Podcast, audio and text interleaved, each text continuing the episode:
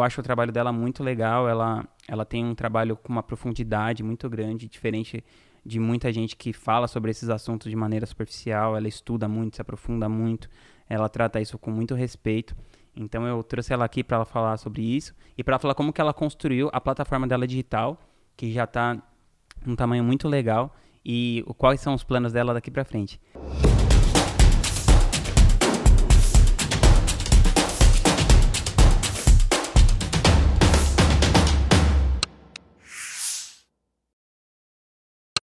Salve, salve, tô aqui hoje na minha casa, tô gravando a primeira edição do podcast Geração Digital nas Montanhas. Minha primeira convidada é a Aline de Rosa, ela é mentora de mães, ela tem mais de 3 mil alunas, ela faz um trabalho incrível, ela tem um curso chamado Acolhedora de Mães, e eu estava conversando com ela aqui um pouquinho antes de começar a gravação, que a gente se prepara para tudo, né? Você faz faculdade, sei lá, de engenharia, se você quer tirar carteira de habilitação, né? Que é a coisa, sei lá, mais fácil do mundo, dirigir um carro, você fica, sei lá, quantas horas fazendo isso. E pro, e pro papel mais importante que você tem que fazer, que é, sei lá, ser mãe, ser pai, ser marido, ser esposo, a gente se prepara muito pouco. Então eu acho o trabalho dela muito legal, ela, ela tem um trabalho com uma profundidade muito grande, diferente de muita gente que fala sobre esses assuntos de maneira superficial, ela estuda muito, se aprofunda muito, ela trata isso com muito respeito. Então eu trouxe ela aqui para falar sobre isso e para falar como que ela construiu a plataforma dela digital, que já está um tamanho muito legal e quais são os planos dela daqui para frente. Aline, queria que você me contasse um pouquinho como que você se descobriu nesse trabalho, como que você decidiu começar a mentorar mães, qual que foi a base de estudo que você teve, eu sei que você é muito ligada na uhum. antroposofia. Uhum. Queria que você contasse um pouquinho. Obrigada, Vinhas, é uma alegria estar aqui com você. E esse trabalho, ele tem sido maravilhoso para mim, tanto profissionalmente quanto pessoalmente. E a chave de trabalhar com isso virou aos poucos. Acho que nada acontece assim do dia para noite. Eu criei esse Instagram a princípio para me conectar com outras mães. Eu estava grávida do meu primeiro filho, porque eu morava em outro país, eu estava sozinha e era uma forma de encontrar Isso outras pessoas. Tempo? Foi em 2015. Início de 2015, naquela época áurea do Instagram, onde você fazia um post bom e ele era distribuído para todas as pessoas que tinham interesse. E aí, assim, eu cresci relativamente rápido, porque naquela época, em 2015, os cursos digitais, eles não eram, pelo menos não para mim, naquele uhum. momento, tão difundidos quanto hoje. E conteúdos com uma certa profundidade também não eram tão normais, pelo menos no meu ramo de maternidade. E aí, eu fazia um bom conteúdo, a galera via, gostava e ia ficando. E quando eu voltei a morar no Brasil, já com dois filhos, eu continuava é, com o Instagram e com esse com essa forma de divulgação desse conhecimento como um hobby, era só um prazer, uma forma de me distrair. E foi em que ano que você voltou para o Brasil? 2000, final de 2017, foi dezembro, Natal de 2017. Certo. De 2016. Uhum. Desculpa, eu passei lá dois anos e meio, 2016. E aí eu cheguei no Brasil, meus filhos começaram, já estavam crescendo, eram bebês ainda, mas estavam crescendo, e eu sentia muita falta de trabalhar. Porque a minha personalidade, o meu, meu temperamento é assim: eu gosto de trabalhar, eu me sinto bem, me sinto realizada. E esse esforço de ficar em casa com os meus filhos era um esforço. Então eu ainda sentia essa falta.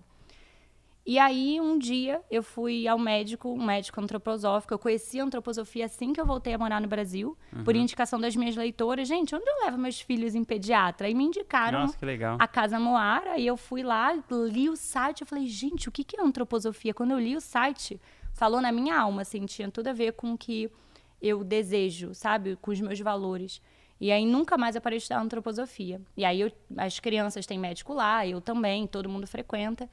E eu fui nele porque eu tinha uma alergia na mão. Desde que eu fiz OAB, que em outra vida eu era advogada. E aí eu tinha essa alergia nas mãos que coçava, coçava e nunca tinha passado. E conversa vai, conversa vem com esse médico, ele falou: Aline, essa alergia, eu não vou nem passar remédio é o seu lado profissional. Você precisa trabalhar com que algo que move você, assim, com o coração. E aí, dali a seis meses, depois dessa consulta, eu lancei a primeira turma da Acolhedora de Mães, em dezembro de 2017. Então, você vê que foi um processo, né? Tudo começou porque eu queria me conectar, aí algumas dores e incômodos me levaram para a antroposofia, e de lá eu tive essa, esse primeiro sinal esse médico, ele foi a primeira pessoa que olhou para mim, era um senhorzinho de cabeça branca, ele falou: "Insta o quê?" aí o Instagram, aí ele: "Isso aí que você faz é um trabalho, só que você não cobra por isso." Ele foi a primeira pessoa que me falou isso e eu demorei ainda seis meses para essa ficha cair. Caramba, que legal. E, e você, quando você teve os seus filhos, você decidiu, assim, falar, ah, então, sei lá, vamos se dividir, seu marido trabalhava e você, e você decidiu, assim, ficar em casa, mas aí você meio que não gostou, assim, dessa experiência de ficar sendo 100% só mãe o tempo todo. Aí você começou a buscar isso. E como que você... Como que foi essa chave para virar assim? Você fala assim, bom, então eu vou empreender, vou criar meu próprio negócio. Porque é uma mudança bem radical, Sim. assim, né? De sei lá, você só cuidar dos filhos para você, porque você continuou com essa responsabilidade, né? É. Porque você é uma responsabilidade para sempre, né? Não dá para você pra falar sempre. assim, ah, então agora eu vou ser empreendedora, né? E terceirizar meus filhos. E como que você fez isso e, e deu para equilibrar desde o começo? Assim, você conseguiu sempre dar atenção para eles? Ou teve algum período de desequilíbrio nesse início? Acho que é normal um certo desequilíbrio no início. Eu nunca tinha trabalhado em casa. E a necessidade de. Eu não me via como empresário, tendo um negócio. Eu me via como estruturando um curso para vender para as pessoas que já me acompanhavam. Eu não tinha essa mentalidade naquela época. Uhum. Então eu comecei pensando, ah, vou fazer uma turma e ver o que, que acontece, porque eu vou me sentir útil para o mundo. E agora eu entendo que eu mereço é, cobrar por por aquilo que eu faço bem, porque se há dois anos eu entrego isso e eu recebo um feedback das mães, das famílias, que eu estou ajudando elas a mudarem as suas vidas, então talvez eu seja capaz uhum. de mentorá-las, de ajudá-las. E assim começou. Mas de, o equilíbrio de longe veio no início, porque as crianças começaram a ir para o colégio nessa época, então eu tinha a manhã toda para trabalhar em casa, precariamente. Então eu vendi por direct. O que, que é precária? Por que precariamente? Precariamente, eu não tinha um escritório, sabe? Eu não tinha uhum. nenhum equipamento, eu não tinha um melhor iPhone. Enfim, eu fiz com o que eu tinha. Para você ter ideia, o meu primeiro curso eu vendi é, com as pessoas depositando na minha conta. Nem pelo PagSeguro eu sabia. E eu entreguei o curso inteiro em áudio no WhatsApp. Nossa. E eu anotei, essa é boa, eu guardo esse caderno com carinho.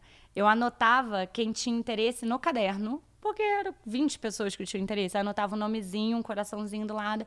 Aí a fulana pagava e botava do lado, pago. Aí incluía ela no WhatsApp. Então foi assim, bem simples. E rapidamente cresceu, porque apesar de ser simples, era de coração. E ali tinha um conhecimento também.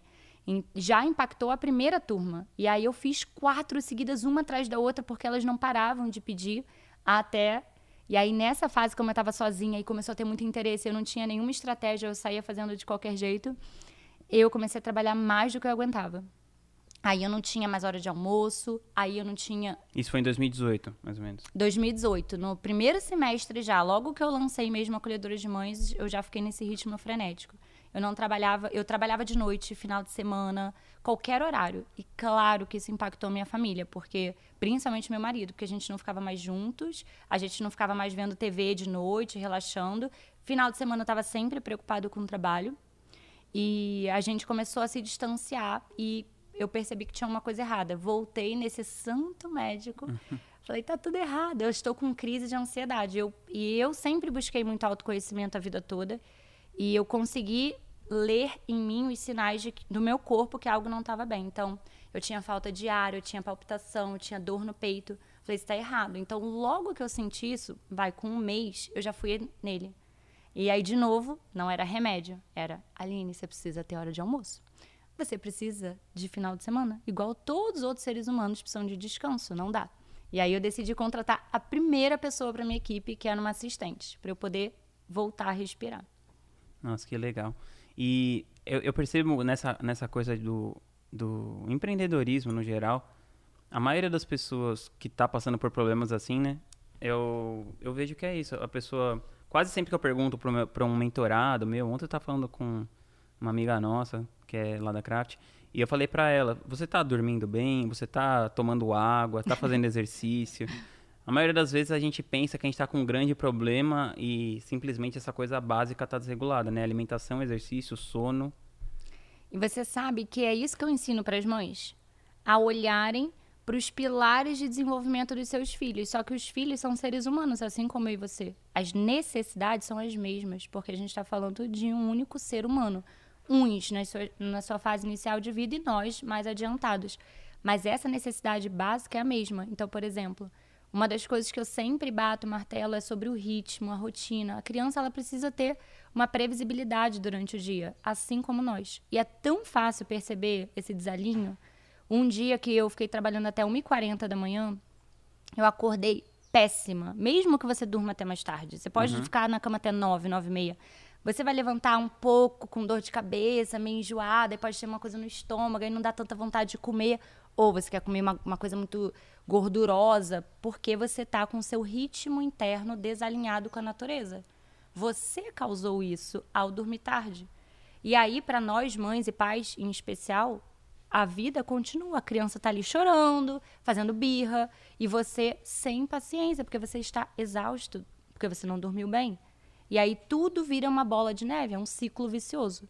Você fica mais impaciente, aí você continua mantendo esse ritmo desajustado. E isso serve para nossa carreira, para o nosso trabalho, qualquer que seja a nossa profissão. A gente vai performar bem quando o nosso corpo tiver ação, para nossa mente poder estar tá equilibrada, para o nosso espírito estar tá ali presente naquele momento. Isso serve para pais e mães e qualquer empresário, qualquer é, área que a gente trabalhe. E quando você contratou essa assistente, aí você conseguiu colocar a vida em equilíbrio? Você considera hoje que a sua vida está equilibrada? É, até algum tempo, até um mês atrás eu diria que estava maravilhosa. Aí eu decidi fazer uma grande mudança e agora eu, eu entendo que eu estou numa fase em que eu preciso trabalhar muito para voltar a ter o equilíbrio que eu estava um mês atrás. Mas sim, eu, é, a partir daquele instante eu nunca mais esqueci o que o meu médico me falou. O caminho ficou claro para o meu equilíbrio. Então, a gente sabe que tem momentos que a gente precisa trabalhar um pouquinho mais na véspera de um lançamento, ou na entrega de um curso no início, normal. Uhum. Mas a gente se prepara para isso e equilibra. O antes é mais calmo e o depois é mais calmo. Um exemplo, agora eu tô já bem perto de começar as minhas aulas ao vivo do meu lançamento eu me dou um tempo de descanso antes e depois. E muitas vezes no durante, dependendo do tanto de aula ao vivo que eu dou. Uhum. Então, da última vez, eu fiz terapias holísticas. Ah, fui para um spa e fiz massagem. E fiz uma coisa de alinhamento de energia para entregar o restante dos CPLs. Para eu estar tá bem, para minha energia estar tá focada. No meio. E eu gosto de falar para as minhas amigas assim: separa a sua verba para isso. Porque você é a alma do seu negócio. Você precisa estar tá bem. E não trabalhar até exaustão. E isso hoje é algo que eu levo muito forte para mim. Se eu precisar ficar assim exausta e dar o que eu não posso para ter um negócio lucrativo, para mim não funciona, porque parte de mim vai estar tá infeliz e eu quero estar tá completa em é tudo. aquela coisa tipo, a sua paz custa caro demais. É isso, não é isso. Isso é o que vendem pra gente, mas a gente tem a capacidade de sair desse ciclo, né? E eu acredito que quando a gente sai, a gente seja capaz de trazer a nossa verdade com mais plenitude para o mundo, porque nessa paz, nesse silêncio, mas o silêncio não é o lugar, né? O silêncio é interior. Se você consegue estar em silêncio dentro de você, com seus pensamentos, bem conectada, qualquer coisa que você vá fazer vai prosperar, porque você está alinhado, você com o universo, né? Com a natureza. E isso faz com que tudo flua melhor. E é algo que eu constantemente me lembro. É lindo falando, mas no dia a dia, tô lá eu trabalhando 10 horas antes do lançamento. Estou. Mas eu também preciso me lembrar quando, quando vai demais, eu volto e falo, tá demais, vamos tirar amanhã. Amanhã, de manhã, eu não vou trabalhar, porque eu preciso reequilibrar essa energia. Então, é uma conversa interna que eu preciso ter o tempo todo comigo mesma. Senão, num piscar de olhos, você volta para esse ritmo frenético. Você costuma, por falar nessa coisa de conversa interna, você costuma fazer diários? Nunca com essa precisão de todo dia, assim. Eu já escrevi, eu agora, por exemplo, fiz a meditação das 12 noites santas, que é da antroposofia. E aí a gente medita, sonha e acorda todo dia de manhã, anota os sonhos, suas sensações. Eu fiz isso por 12 dias seguidos. Então, eu, às vezes eu faço um processo desse, mas eu confesso que eu tenho dificuldade de manter esse hábito diário. É.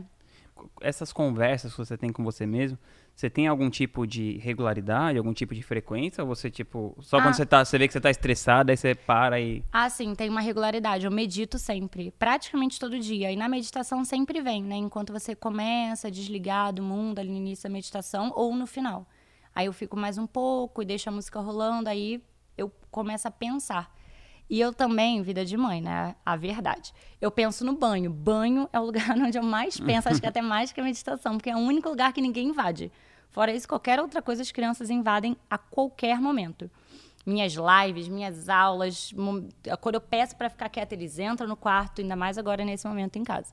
Então, o banho, para mim, é um lugar de muita conexão comigo mesma. Porque se reparar, o banho é o único lugar que você não pode levar seu celular.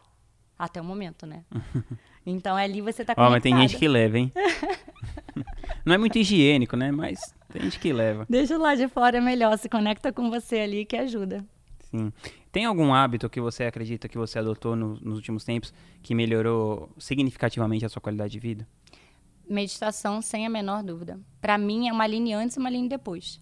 Eu tenho, como eu estudo muito do desenvolvimento humano, eu foco no primeiro CTN, mas eu estudo o desenvolvimento humano. Uhum. Eu tenho um temperamento colérico e eu sou muito agitada e eu sou geminiana, meu signo também, minha cabeça é muito pensante, muito criativa e eu penso tudo ao mesmo tempo. Se eu me deixar levar por esses pensamentos, eu fico muito agitada. Eu vou ter ansiedade, eu fico preocupada sempre com o futuro, eu estou sempre no que eu tenho que fazer. E a única, eu tinha uma crença com relação a mim mesma que era impossível mudar isso, que eu nasci assim. Uhum. E obviamente não é verdade, né? Então, aos pouquinhos eu fui treinando, primeiro com essas meditações ativas, como pensar no banho. Aí meu médico falou, né, quando eu estava com a crise de ansiedade, quando você estiver almoçando, eu tenho ansiedade em tudo que eu faço. Eu sou assim, eu sou colérica, eu sou muito agitada. Então eu quero que você coma com a mão esquerda, porque você vai ter menos habilidade, você vai comer mais devagar, você vai olhar para a comida, sentir o cheiro da comida. Até isso desacelera os seus pensamentos. E parece bobo ou simples, mas é o que também muda você no seu trabalho. Porque você está consciente do que você está fazendo ali naquele instante. Até quando a gente começou, eu pedi para tirar meu celular da mesa, porque eu quero estar tá aqui agora. Eu não quero nada me atrapalhando, eu não quero ouvir vibrar. Então a gente precisa aprender a estar presente onde quer que a gente esteja. E isso eu faço no meu trabalho, na minha vida, com os meus filhos. Claro que com os desafios de todas as pessoas. Tem dias que é mais difícil, outros que são mais fáceis. Mas é o que eu acho que mudou e me mudou pessoalmente e me mudou na minha empresa. Estar presente, meditar, desacelerar meus pensamentos. Que legal. Como que você começou a meditar? Qual foi o primeiro tipo de meditação que você fez? É o mesmo que você faz até hoje? Uhum. Porque eu, tem muita gente que tem vontade de meditar, mas não sabe como começar. É muito legal que a gente vai passar por todas as minhas crenças limitantes. É, do perfeccionismo. Então eu tinha, eu também, né, quem eu tenho tinha, não tenho mais essa crença do perfeccionismo. Eu pensava, ai, se for meditar, tem que ser meia hora, tipo Buda, sentado no meio do mato, com os dedinhos para cima, com as formiguinhas subindo, sem se coçar. Não pode pensar em nada, não pode pensar em nada. Só que não, se você quiser já chegar nesse estágio, você não vai conseguir, vai desistir no, no primeiro dia. Então eu fui devagar, comecei com essas meditações ativas durante o meu dia, para perceber que eu era capaz. E isso também passa pelas necessidades do ser humano, nós precisamos ter um senso de autossatisfação. Então, às vezes, quando o objetivo é completo, ele parece inatingível, você divide ele em várias pequenas metas. Uhum. E aí, a cada pequena meta cumprida, você tem esse senso de autossatisfação, o que te impulsiona para a próxima etapa. A mesma coisa que eu ensino com as crianças. Quando for difícil calçar o sapato, divide calçar o sapato em pequenas etapas e deixa o seu filho se sentir assim satisfeito que conseguiu. E aí eu comecei depois de que eu comecei a fazer essas meditações ativas no banho, comendo, andando, olhando pela janela. Você olha pela janela 5 minutos, 10 minutos, sem julgar nada. É um exercício muito difícil. Aí você olha o carro passando e fala: Nossa, que carro velho. Julguei. Ai, volta aqui, mente, volta aqui. Não é para julgar, é só para observar. Isso é um exercício. Aí eu passei para um aplicativo de meditação e eu botava lá cinco minutos. Como eu achava que eu não era capaz, eu comecei com cinco minutos. Em pouquinho tempo, 15 minutos já era pouco. É consistência. É a gente ser consistente. Às vezes a gente quer uma transformação rápida, aquilo não acontece, a gente se frustra. Então a consistência é fundamental nesse processo. Pô, que legal. Você, qual o aplicativo que você usava, o Headspace? Não, eu comecei com Calm. Ah, Calm. É Ele tinha só em inglês, mas agora tem em português também. Mas eu amo a voz da mulher em inglês. Eu sei até o nome dela, Tamara Levitt. Nome, eu me conectei com aquela voz. Para mim, ela me leva pro além e eu fiquei ali grudada com ela. Eu ah, sou apaixonada. Legal. E você tem uma parada que assim, você é uma, você é uma expert, produz seu conteúdo, gera valor para as pessoas e tem muita essa essa questão assim, quando a pessoa produz conteúdo e, e empreende ao mesmo tempo, né? Porque você, além de produzir conteúdo, você é dona de um negócio e tal. Você tem experiência de trabalhar com agência e experiência de trabalhar sozinha. E hoje você decidiu tocar o seu negócio sozinha. Como que, o que, que foi legal com a agência, o que, que você acha que não é legal e o que, que levou você a decidir por esse caminho de ser a CEO do seu próprio negócio? É, tem os prós e contras e é de acordo com o que cada pessoa quer para si, seus valores e seu tempo disponível, mas No eu comecei, eu comecei sozinha. E aí eu já tinha uma, uma autoridade dentro do meu nicho, Uhum. eu já produzia cursos, eu já tinha alguns produtos diferentes, mas eu sentia que eu queria profissionalizar. O meu nicho ainda é pouco assim profissional, sabe, estruturado. E eu queria dar esse passo, porque de novo, eu gosto de trabalhar, é uma coisa que me dá prazer, eu gosto dessa parte de estratégia e de pensar e de decidir. E aí eu resolvi é, testar com a agência, a sociedade. E o que, que foi de maravilhoso dessa etapa? que eu sobrou muito mais tempo para mim. Então, de fato, eu não precisava pensar nos processos e eles chegavam prontos e eu executava. Mas eu nunca deixei de estar em masterminds e perto de pessoas que eu admirava, como você e outros que eu já fiz parte, porque eu gosto dessa parte estratégica. Eu gosto de raciocinar e de pensar sobre o que está por vir e aplicar coisas novas. Eu gosto desse frio na barriga. Então, para mim, é, era doloroso me afastar desse processo e só aceitar que ele viesse pronto. E quando eu queria trazer uma novidade isso não se implementava no meu tempo, que de novo eu sou acelerada, eu sei, e isso é uma coisa que eu estou trabalhando, mas não acontecia, não acontecia, a sensação era que estava escapulindo assim para mim, sabe? Aquilo que eu queria também fazer parte. E aí eu organizei internamente a empresa, estruturei, por exemplo, a produção de conteúdo que para o especialista acho que é a parte que mais suga nossa energia, essa coisa de seja constante, produza muito conteúdo. Eu pensava, como produz conteúdo, estuda e faz lançamento, entrega o curso tudo ao mesmo tempo? Hoje eu entendo que é possível, desde que você se organize. Então hoje eu me organizei, eu faço muitos stories por dia, eu posto duas vezes no feed, os conteúdos estão saindo bonitinho, sem eu, eu trabalhar muito nisso. Porque agora ele eu já tenho uma equipe que roda isso muito bem. Então, a partir disso, sobrou mais tempo. Eu consegui voltar a olhar mais para a parte estratégica que eu gosto. E eu senti que eu estava indo para um lado que era muito é, padronizado do mercado e me afastei do meu olhar sutil para o meu público, para as necessidades de quem é minha aluna e de quem quer se tornar minha aluna. Eu, eu me afastei. Isso foi uma questão minha, pessoal. Eu, eu devia ter balanceado, mas eu quis tanto profissionalizar que eu olhei mais para esse lado e menos para o lado de cá. E aí eu decidi dar esse passo de ir sozinha. Pode ser que eu mude de ideia e tá tudo bem. Uhum. Mas nesse momento eu tô bem feliz. Eu tô trabalhando muito mais. Então eu perdi aquela paz que eu tinha, mas em compensação e para minha balança pessoal tá valendo a pena mais trabalho e ao mesmo tempo as coisas estão saindo exatamente como eu gostaria. Então tinham estratégias que eu queria implementar e que não iam, porque o foco estava só lançamento, lançamento, lançamento. E o meu branding, a minha marca, a minha imagem, a minha empresa estava sendo deixada de lado, porque o lançamento consome. Eu falei, não quero isso. Eu quero estar trabalhando com o que eu faço daqui a 10 anos, daqui a 20 anos. Para isso, eu preciso ter uma marca. Eu preciso ter um nome bem consolidado. Então, tem algumas questões acessórias que eu quero trabalhar e que eu não estou conseguindo. E agora que eu trouxe para mim, estruturei minha equipe, sou eu mais oito pessoas, eu consegui olhar para isso. Eu acredito, de verdade, de novo, eu posso me enganar porque a vida é assim, tá tudo Claro. bem. Mas eu acredito que vai ser um tempo de bastante esforço e energia, e eu estou preparada para isso, para um tempo de colheita depois. Eu acredito que eu vou conseguir voltar a ter tranquilidade quando a minha equipe estiver rodando bem, quando a gente tiver masterizado os lançamentos internamente. Eu acho que é um processo e eu estou bem tranquila, trabalhando bastante. Tem dias que eu dou uma mini surtada, tá tudo bem. E, mas eu acredito que vai chegar o tempo de eu ficar tranquila de novo. Aline, e você citou agora essa questão de que você sempre participou de masterminds, desses grupos de negócios. Como, o que, que isso fez de diferença no seu negócio? Como que foi que você tomou essa decisão de participar do meu grupo lá da Craft? Queria que você contasse um pouquinho da sua experiência lá, enfim, como que tá sendo para você e como é essa coisa de ter um mentor mesmo, Sim. né? De buscar isso, o quanto que isso faz, porque você também mentora outras pessoas. Como que você enxerga isso? Acho que todo mundo tem alguma coisa para ensinar pra gente em todas as áreas. E eu sempre tive certeza que sozinha eu não ia muito longe. Não é porque eu quis tocar meu próprio negócio que eu acho que eu vou conseguir fazer isso sozinha. Pelo contrário, eu conto com a ajuda de qualquer pessoa que passar pelo meu caminho que eu admire e que já tenha conquistado o que eu gostaria. Há algum tempo, muito antes de entrar no seu, no seu mastermind, eu já gostaria de entrar no seu mastermind, eu já te conhecia e admirava os seus valores. Além do que você construiu, para mim, é mais importante o valor do que a construção em si, porque a construção em si amanhã pode não existir mais. Claro. Então, era um marco para mim, pessoal, entrar no seu mastermind. Era um marco. Um dia, quando eu estiver bem estruturada e quando eu tiver fôlego financeiro, que significa que eu estou indo bem, eu uhum. vou conseguir entrar na Craft.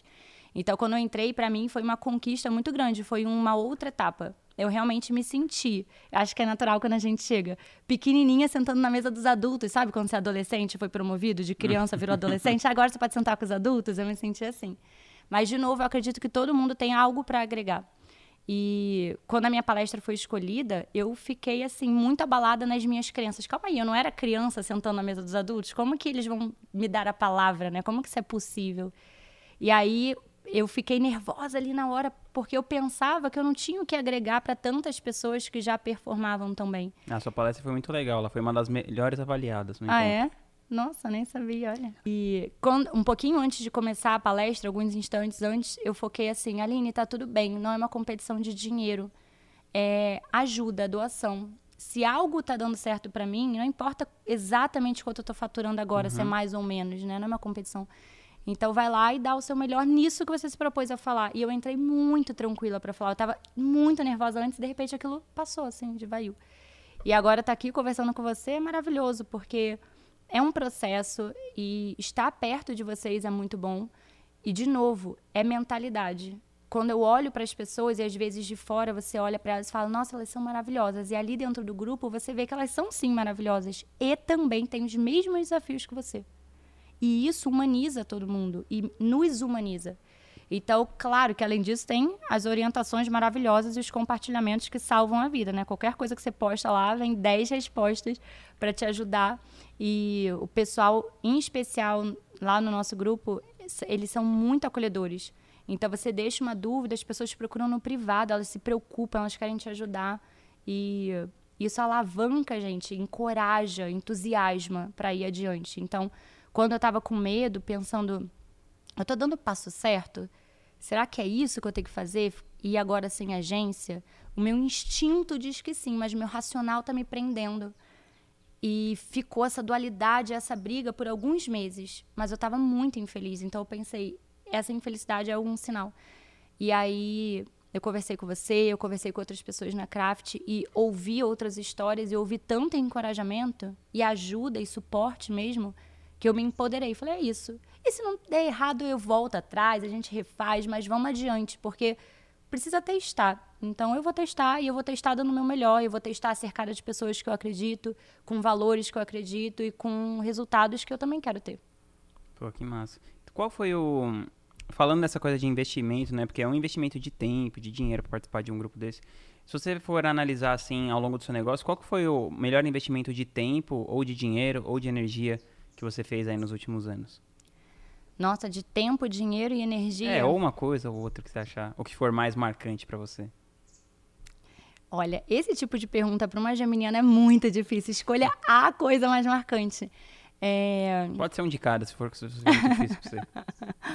Eu tenho uma coisa que eu voltei a fazer que por muito tempo eu não fiz, que é ler. E acho que se une com aquela questão de você estar presente e e você refletir. Cada leitura é um, é um novo mundo que se abre, então isso realmente mudou muito a, a minha segurança em educar, em mentorar outras pessoas. Porque se você passa muito tempo sem estudar, você vai se sentindo uma fraude, né? Ai, não estou me atualizando, estou repetindo a mesma coisa a vida inteira. Então, isso foi muito importante as primeiras vezes que eu decidi investir numa mentoria, mesmo sem ter o dinheiro, e, e aquilo podendo ser um risco de eu não ter como investir no próximo lançamento, então eu fui devagar. Uhum. Eu já não entrei direto na sua. Eu fui nas que eram possíveis para o meu momento, mas uhum. sempre com o objetivo claro de chegar até a sua. Então, cada vez que eu dei um passo a mais e investi um pouco mais de dinheiro, mesmo com esse medo, o retorno foi muito grande. Todas as vezes todas as vezes, no lançamento seguinte, eu já recuperava o dinheiro que eu tinha investido. E você vai acreditando mais um pouco nesse processo. E de tempo, eu acredito que é, um, é o tempo para mim. Mais do que qualquer coisa é ter realmente esse tempo de silêncio interior e é muito difícil, é desafiador. Tem momentos que eu me perco um pouquinho e eu preciso resgatar novamente. Mas de tempo, o que realmente muda é a gente aprender a silenciar nessa pressa toda. Por falar em leitura, tem algum livro que você costuma recomendar muito, assim, que você dá, ou dá muito de presente, ou costuma recomendar muito, que você acha que mudou, assim, bastante a sua vida? Se você falar em relação ao meu nicho de desenvolvimento infantil, tem um livro que eu sempre recomendo que se chama Arte de Viver em Família, da Rosemeire Laviano, que é da editora antroposófica, que resume bem é, a minha linha de trabalho, os meus valores estão bem ali naquele livro. E se você for falar de desenvolvimento pessoal, que para mim é uma bíblia, o livro, e cada eu não consigo terminar ele, ele falta 10 páginas, mas parece que eu tô apegada, eu já percebi. Porque cada página que eu viro, eu penso, eu posso fazer cinco aulas com isso, um curso inteiro e fazer 10 conteúdos essa semana só com essa página. É minha, minha mente fica explodindo, que é Coragem de Ser Imperfeita da Brené Brown, que é absolutamente fantástico. E ali ela fala da vulnerabilidade tanto de uma forma pessoal, para homens e mulheres, ela faz a distinção por gênero, que é muito importante. Ela volta a vulnerabilidade para a sua área profissional e no fim ela termina na família. Então, isso me fez ter muita coragem de mostrar também as minhas vulnerabilidades. Como eu falei aqui para você, uhum. eu falei um monte de vulnerabilidade e eu não, realmente eu não me importo, isso não não me dá medo, não tem nenhuma mais questão com isso. E esse livro ele consolidou esse esse pensamento diante da vida, é uma postura diante da vida. Tá tudo bem eu ser imperfeito. E, e em especial para quem é pai e mãe, é ainda mais importante, porque se tem uma coisa muito dolorosa que você faz com o seu filho, é você aparentar perfeição durante toda a infância. Quando você aparenta essa perfeição que não existe, a criança cresce com essa visão de mundo, de que as pessoas são perfeitas. Então, quando ela erra, ela se culpa. Quando ela perde, ela se frustra. Isso dói muito nela. Então, mostrar a nossa vulnerabilidade no nosso dia a dia para o nosso filho é um ato de humanidade. É um ato de humanidade para o qual eles caminham em direção para serem adultos fortes, resilientes. Então, eu tenho levado muito essa vulnerabilidade para minha vida como um todo. Poxa, que legal. E teve algum. Você tem algum fracasso favorito? Alguma, alguma coisa que deu errado na sua vida, mas que depois ela te preparou para um sucesso ainda maior do que você estava esperando? Vinhas, essas perguntas são muito difíceis para mim em relação ao meu fracasso favorito, eu não tive nenhum assim momento de prejuízo especificamente, nada que eu lancei é, não prosperou. E eu acredito que isso é porque eu ofereci algo que as pessoas já queriam antes, eu não inventei alguma coisa.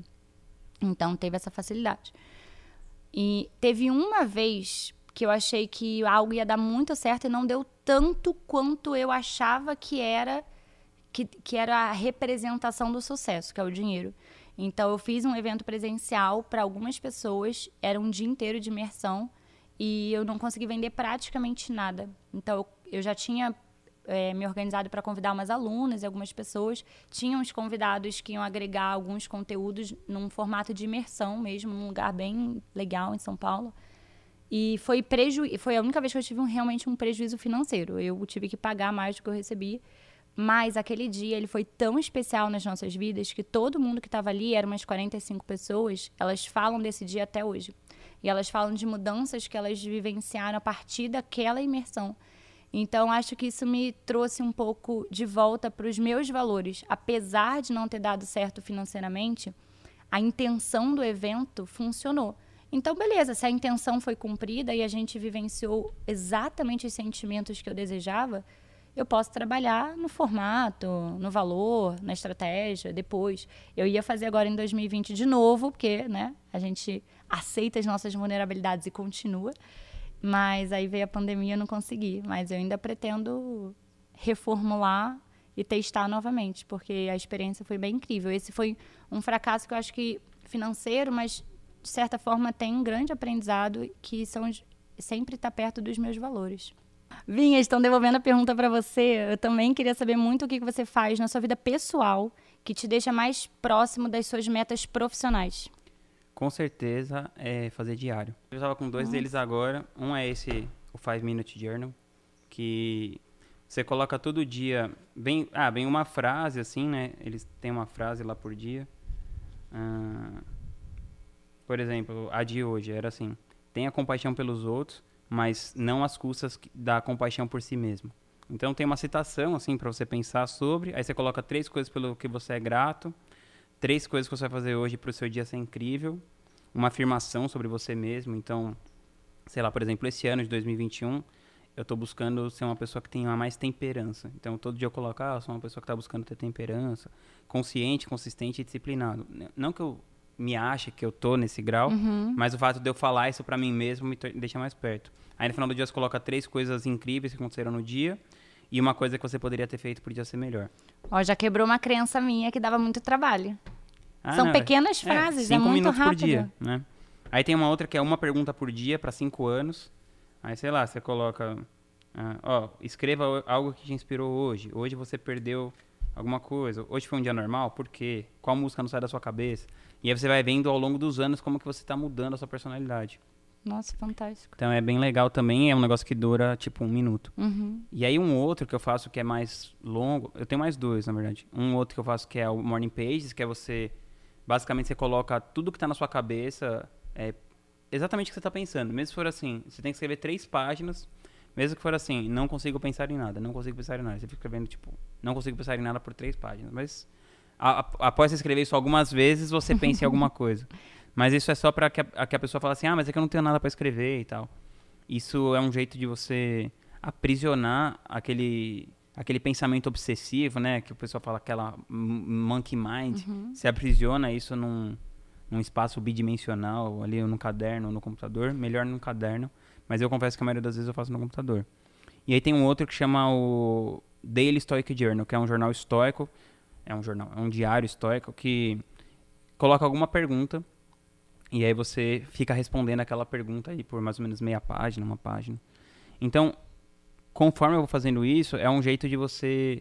Uma, é um jeito de você se obrigar a refletir. Uhum. Então, é aquela coisa, se você está com a vida muito acomodada, você tem que buscar um jeito de ter desconforto. Se você está com uma vida que tem pouco espaço para reflexão, você forçar esse espaço de reflexão faz muita diferença. E uma coisa também que é, apesar de eu gostar, de eu gostar muito dos lances do stoicismo, isso também tem muito a ver com o epicurismo, que fala que um dos pilares da sua vida feliz é você ter tempo para refletir sobre qual é a melhor maneira de você viver a vida. E isso influencia diretamente no resultado do seu negócio, no resultado de qualquer coisa que você fizer. Você gastar tempo refletindo se a sua ação está condizente com aquele caminho que você quer chegar. E eu acho que também tem a ver com essa. Você consegue ter um alinhamento, uma harmonização melhor que traz a paz interior, que é você uhum. agir, pensar e fazer a mesma coisa. Porque muitas vezes você está pensando uma coisa, faz outra coisa e fala outra coisa diferente. E isso machuca muito, assim, a sua alma, o seu ser. E dói aqui, ó. É. Que é o órgão rítmico. Exato. Que é o, o equilíbrio entre o agir e o pensar. Então, quando você consegue alinhar isso, fica mais fácil. Claro que eu não sou 100% consistente, uhum. várias vezes eu falho, mas eu sinto que os melhores dias são os dias que, que eu faço isso. E essa coisa também do diário, ela, ela comprime um lance que é do tipo assim: uma vida boa é igual a um dia bom. Então você pensa assim. Se você pensar né, aí na coisa do estoicismo, né, eu tenho até essa tatuagem aqui, Memento Mori, que fala isso. Você pode morrer a qualquer segundo. Então você, em vez de você ficar. É, apesar de você ter objetivos longos, você hum, comprime isso em um dia. Então, uhum. eu tenho algumas coisas que se eu fizer naquele dia, vai ser um dia bom. Então, se todo dia eu tiver um dia bom, a minha vida vai ser boa. Você então, é feliz. todo dia, o meu dia bom é consiste nisso, em escrever, em pensar, em fazer o meu trabalho de uma maneira mais presente possível, em estar com as pessoas que eu amo. Uhum. Então, todo dia eu coloco um pouco dessas coisas na minha vida. Então, eu sempre, quando eu vou dormir, assim, nos dias bons, eu penso, nossa, que dia muito bom que eu tive hoje, que dia incrível. E aí, se eu acordar, porque né, você nunca sabe se você vai passar pela, pela uhum. noite, aí se eu acordar, aí eu sinto que eu ganhei um, um bônus. Aí é um dia bônus, aí você repete esse ciclo indefinidamente. Aí eu acho que isso acaba me dando uma paz de espírito, assim, e, e, e me faz avançar nos negócios no meu limite. Uhum. Porque também é muito fácil cair naquela coisa da comparação. De, sei lá, eu penso assim, ah, mas tem uma outra pessoa que faz a mesma coisa que eu e ganha sei lá quantas vezes mais do que eu. Mas aí o fato de eu estar sempre refletindo sobre isso me traz essas perguntas. Mas eu preciso ganhar mais dinheiro do que eu estou ganhando?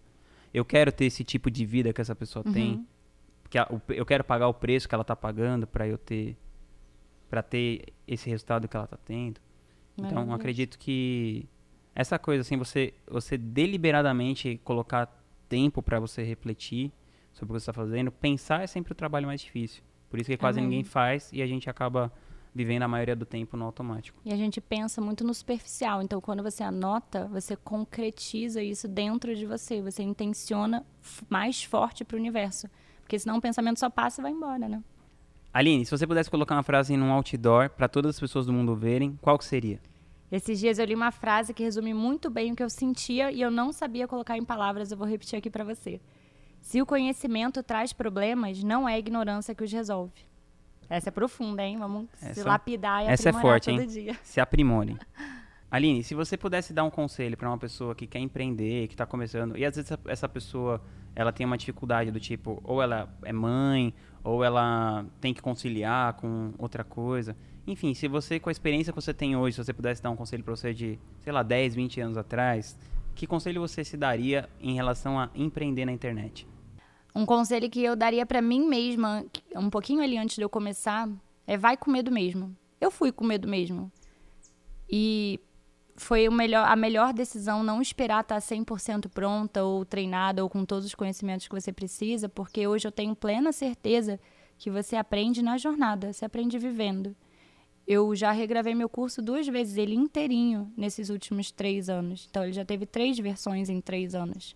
E tá tudo bem, porque a gente muda sempre.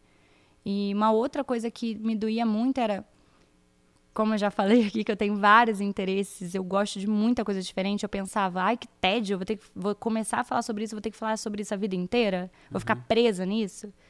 Não, você não vai ficar presa em nada, né? A gente tem liberdade desde que a gente faça bem e construa a nossa casa bem construída e se aperfei aperfeiçoe com o tempo, a gente pode falar do que a gente quiser, se a nossa natureza for mudando no meio do caminho. Eu não me sinto presa por esse conteúdo, eu me sinto livre. E se um dia eu sentir necessidade de falar sobre mais coisas e ampliar a minha visão, como eu já tenho feito sutilmente, porque eu me vejo no futuro falando sobre algo que amplia um pouquinho mais do que eu falo hoje, e eu já estou ampliando.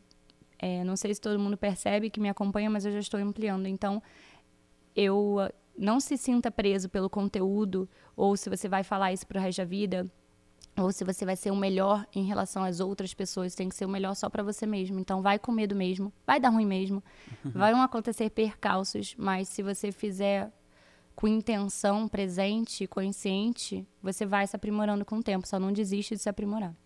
Show. Então é isso, eu queria agradecer você por você ter vindo aqui, por você estrear essa temporada do nosso podcast. Como que as pessoas te acham na internet? Arroba Aline de Rosa, em tudo quanto é lugar. Instagram, Facebook, YouTube, é só botar Aline de Rosa, que vai me achar em qualquer cantinho aí da internet. Obrigada, querida. Vinhas. Obrigado Foi muito gostoso vez. falar com você. Tamo junto, espero que você volte logo. Obrigada. Até mais. Se você quiser ver mais entrevistas como essa que você assistiu agora, se inscreve aqui no canal, clica no sininho, aquela coisa toda.